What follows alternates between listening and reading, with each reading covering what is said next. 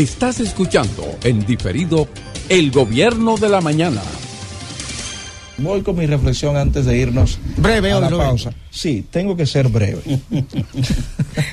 Miren, señores, ayer, eh, en el día de ayer, yo me abstuve de hablar del tema acerca del amor, porque mucha gente, el día 14, pues eh, hablan acerca de este tema y cuando tanta gente habla, a mí me gusta escuchar para luego sacar algunas conclusiones. Cada año se celebra ese día de la amistad y, del amor. Algunos desdichados dicen que solo es un día comercial. Los enamorados entienden que es una oportunidad, es un momento propicio para regalar y recibir regalos. Pero muchas personas Eso es. Ay, Dios mío, pero. pero Los hombres que nunca regalan. Y las mujeres Ese es el día que tienen que regalar. Permítame, permítanme concentrarme nuevamente. pero bueno, eh, hablar del amor, señores, yo creo que de nada se ha escrito más que del amor y la libertad. Es tanto así que cuando hablamos de Dios, cuando hablamos de Dios, tenemos que hablar obligatoriamente del amor. El amor es tan fuerte que diez mandamientos se reducen en dos, pero de los dos que se reduce se habla del amor. El primero es eh, a propósito de, de lo que tiene que ver con la corriente filosófica creacionista. El primero te manda a amar al Creador con todo tu corazón, con toda tu fuerza. Y el segundo, a tu prójimo como a ti mismo. Eso es lo que hace. en el libro de Mateo, capítulo 22, versículo 37 al 39, cuando el hombre viene y le pregunta a Jesús, le dijo, ¿qué tengo que hacer para ganarme el reino de los cielos? El pobre rico. Sí, y, Jesús le dijo, amar a Dios con toda tu fuerza, con todo tu corazón y con toda tu mente. Y dijo que hay otro mandamiento que amar a tu prójimo como a ti mismo. El amor. Todo, todo gira en torno al amor. Eso es lo que hace, Juan, de hecho, que algunas personas duden de aquellos que no tienen la capacidad de amarse a sí mismo, de poder dar amor a otro. Fíjese, el que se ama a sí mismo, señores, se cuida. Y si usted ama a otra persona, también va a cuidar a esa persona. Si usted logra desarrollar ese amor a usted mismo, va a evitar las conductas tóxicas, va a evitar autodestruirse, que vemos eh, a través del tiempo en la vida y en nuestra sociedad, de que muchas personas tienen conductas autodestructivas. Estamos hablando de, amor, no de esto de, de, narcisismo, porque eh, eso no es amarse a sí mismo, porque eso de hecho te va a limitar a amar a tu prójimo. El amor produce en uno la empatía con los demás partí de los dos mandamientos fundamentales. Amarse, amar a Dios con todo nuestro corazón y a nuestro prójimo. Nosotros somos el punto de partida, como a nosotros mismos. Hay personas que andan con un terrible sentimiento de culpa. Escuche bien esto. Hay personas que tienen un terrible sentimiento de culpa y pasan toda la vida de esa manera y no son capaces de perdonarse a sí mismos. El amor te da la lucidez de tu poder entender de que tú eres un ser humano y que si en algún momento alguien o usted mismo se ha fallado, tener la capacidad de perdonarse a sí mismo. Pero hay personas que no se perdonan a sí mismos.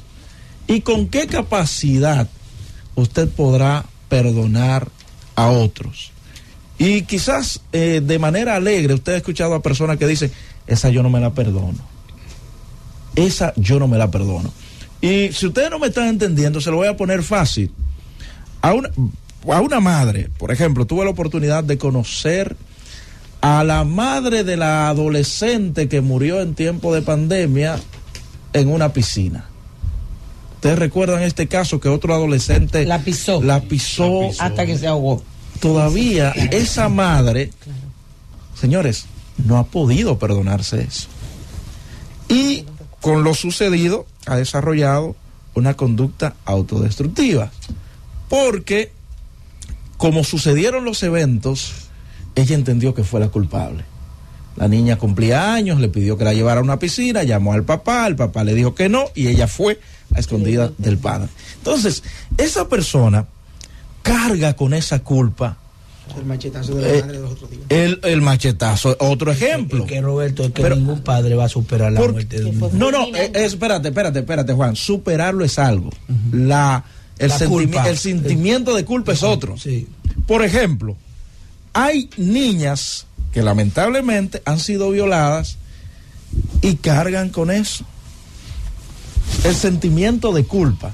Pero lo que quiero señalar es que el amarse a uno mismo y amar al prójimo, el amor produce perdón, el amor produce sanidad, el amor produce comprensión.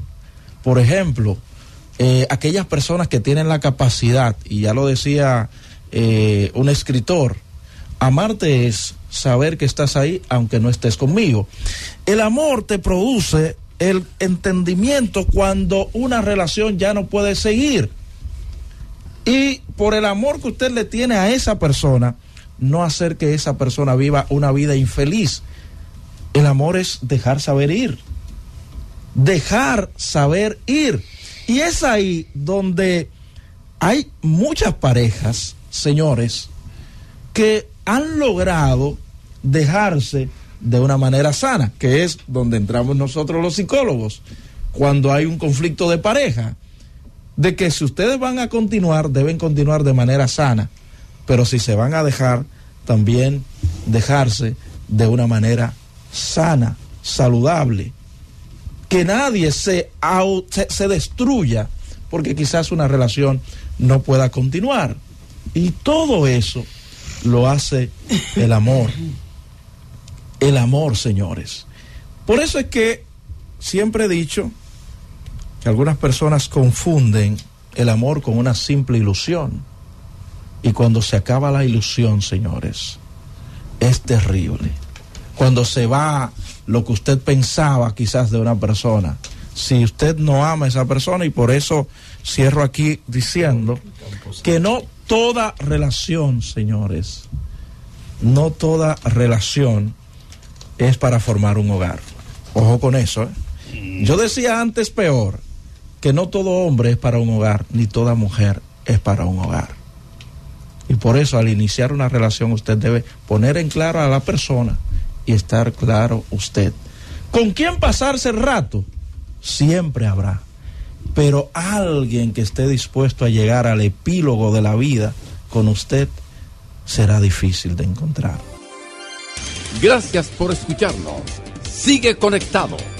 Z